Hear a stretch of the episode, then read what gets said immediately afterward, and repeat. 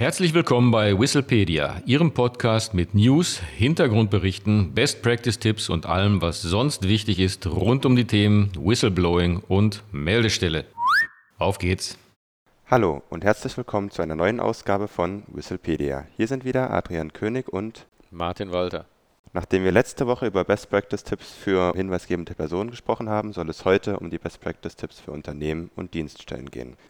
Oft haben Beschäftigungsgeber nur eingeschränkte Erfahrungen mit diesem Vorgang, und leicht können schwerwiegende Fehler gemacht werden, die sich mit Hilfe dieser Tipps vermeiden lassen. Martin, was wären denn die richtigen Voraussetzungen, die man schaffen sollte? Ja, als ersten Punkt möchte ich erwähnen die Unternehmenskultur. Eine Unternehmenskultur ist wünschenswert, in der hinweisgebende Personen wertgeschätzt werden. Diese helfen, Fehlverhalten aufzuzeigen und so Schaden vom Unternehmen oder von der Dienststelle abzuwenden. Informationen zum Hinweisgebersystem sollten für Beschäftigte leicht zugänglich sein. Kommunizieren Sie die Einrichtung eines internen Meldeweges. So vermeiden Sie, dass mangels Kenntnis der internen Meldewege die Hinweise an eine externe Meldestelle oder gar an die Öffentlichkeit getragen werden.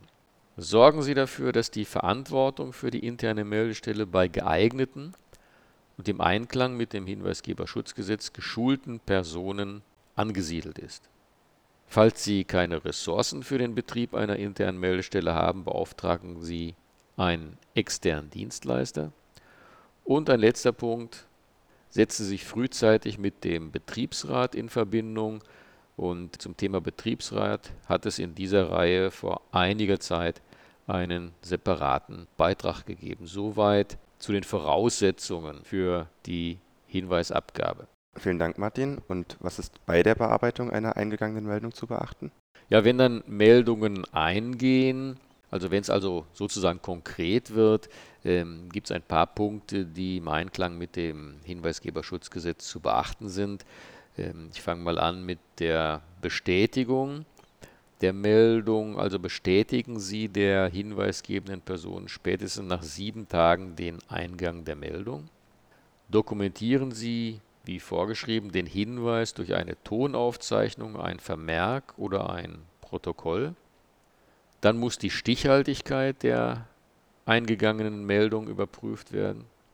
Und nur wenn Sie sicher sind, dass die Meldung falsch oder nicht relevant ist, verzichten Sie auf weitere Maßnahmen. Halten Sie soweit möglich mit der hinweisgebenden Person Kontakt, so können eventuell weitere Informationen eingeholt werden. Und falls erforderlich, stellen Sie oder ein von Ihnen beauftragter externer Dienstleister Ermittlungen, weitere Ermittlungen zur Aufklärung des Sachverhalts an. Wir haben ja gerade besprochen, was bei der Bearbeitung einer Meldung zu beachten ist, aber wie ist nun eigentlich nach der Bearbeitung einer Meldung vorzugehen? Geben Sie spätestens drei Monate nach Eingang der Meldung eine Rückmeldung an die hinweisgebende Person über ergriffene Folgemaßnahmen. Jetzt ein Datenschutzpunkt. Löschen Sie spätestens zwei Jahre nach Abschluss des Verfahrens die Dokumentation des Falls. Und ein Punkt, der sehr wichtig ist, schützen Sie auch Betroffene, also Betroffene in dem Sinne, das sind die Personen, die in Meldungen erwähnt werden, denen gegebenenfalls Fehlverhalten vorgeworfen wird. Also schützen Sie diese Personen. Die weit überwiegende Anzahl der Meldungen wird in gutem Glauben abgegeben, aber wie wir wissen, leider eben nicht alle. Es gibt auch bewusste Falschmeldungen, das ist sehr selten, aber äh, da gilt das Vorsichtsprinzip und deswegen müssen betroffene Personen geschützt werden schützen Sie natürlich auch die hinweisgebende Person und verzichten Sie auf jedwede Repressalie.